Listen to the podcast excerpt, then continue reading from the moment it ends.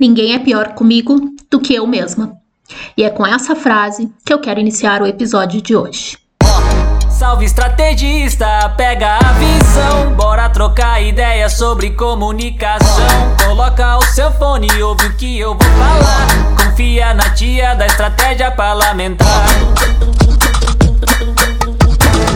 Confia na tia da estratégia parlamentar. Normalmente eu levo um certo tempo até encontrar o formato do daquilo que eu crio. É, foi assim com o Instagram, foi assim com o Telegram, foi assim com o YouTube também, foi assim com esse podcast.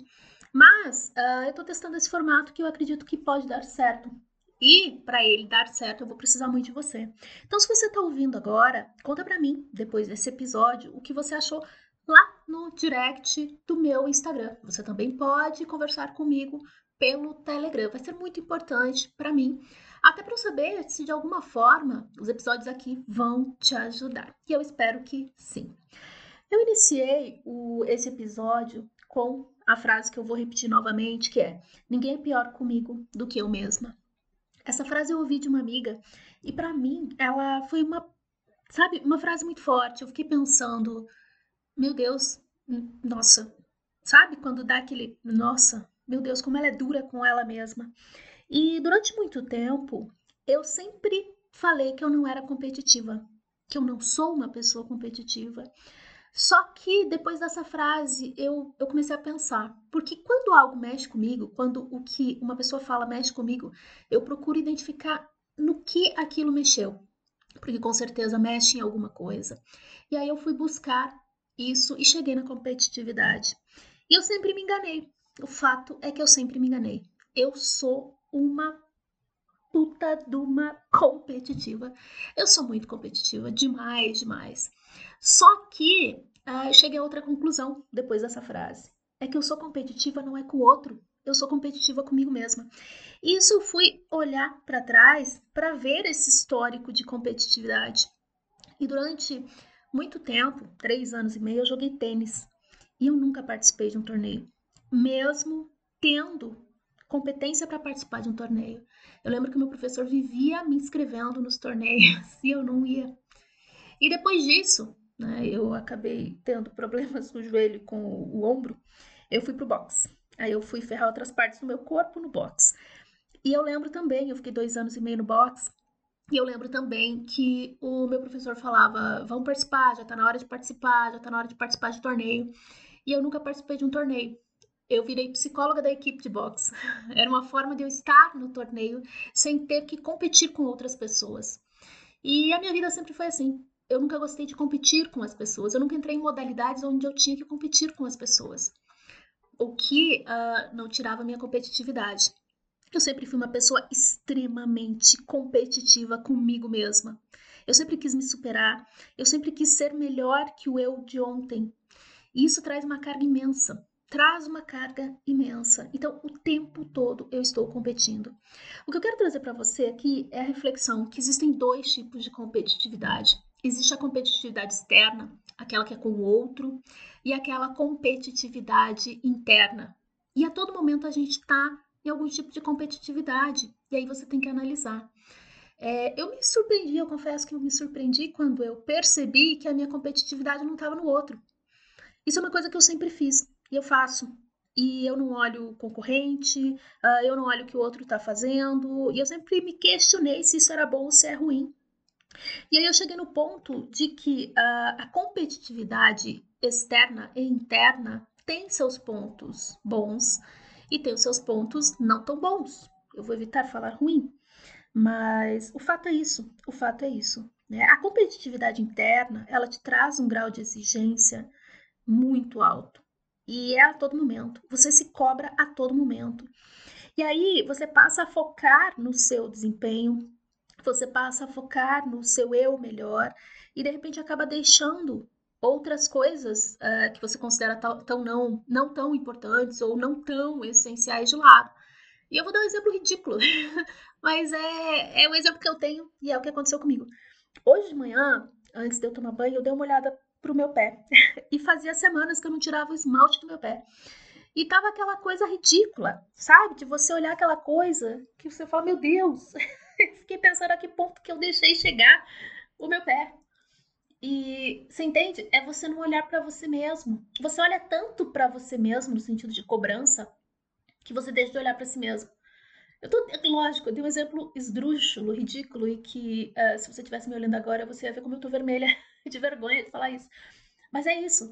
Uh, eu competi tanto e eu compito tanto comigo mesma que eu acabo deixando de lado coisas básicas, coisas essenciais, coisas triviais às vezes. E isso é muito ruim.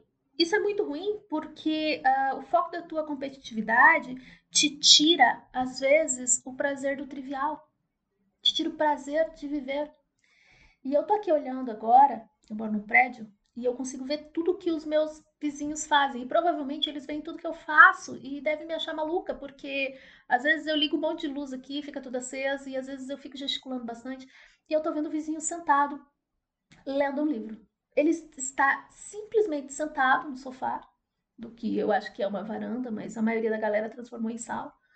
É, ele está sentado de uma forma tão com os pés no sofá, ele tá de tênis, inclusive, né? Algo que não, não me chamou a atenção, né? Os pés no sofá de tênis, talvez, sujando, não sei. Mas o fato é isso, sabe? É... Eu fico pensando o que se passa na cabeça dele. Será que ele é competitivo consigo mesmo? Ele tá aproveitando ali aquele momento, parece que ele tá bem bacana.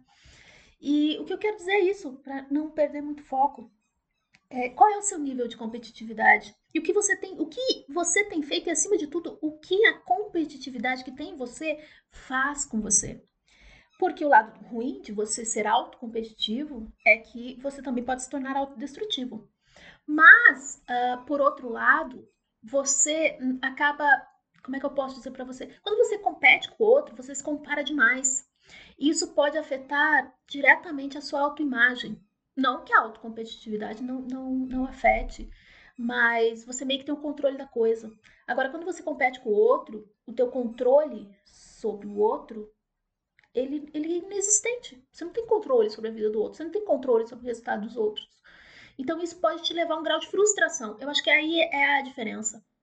É, um grau de frustração que não está relacionado a você. Uma coisa é você é, se, se, competir consigo mesmo e ter aquela frustração interna, né, de que você não conseguiu porque você, sei lá, deveria ter feito mais, deveria ter tomado outras atitudes, deveria ter uh, pensado de outro jeito. Agora, quando você deposita no outro, né, essa competição, o grau de frustração ele pode te tirar o controle. E aí você tem que, sabe, você tem que ter muito autocontrole, você tem que ter muito autoconhecimento para poder entender que aquela competitividade, ela tem limite, ela tem que ter limite. Assim como a competitividade interna tem que ter limite. Então é isso que, que eu pensei e, e é isso que eu estou pensando. Se eu tenho uma resposta pronta para isso, eu não sei. Eu não tenho. eu não tenho. Eu ainda não tenho. Talvez eu tenha mais para frente. Talvez eu volte aqui para falar para você. Lembra daquele episódio? Mas o que eu quero que você pense hoje é que tipo de competitividade você tem? A sua competitividade ela é interna ou ela é externa? E o que a sua competitividade tem feito por você no quesito resultados e no quesito impacto da sua vida e da sua saúde como um todo?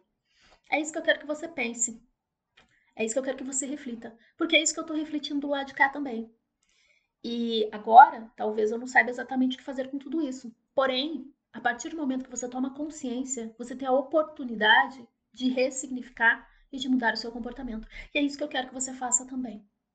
Eu espero nos próximos episódios trazer mais dessas falas, falas que me vêm de pessoas e que mexem comigo e que impactam assim a, a minha visão e que impactam a minha forma de ver o mundo.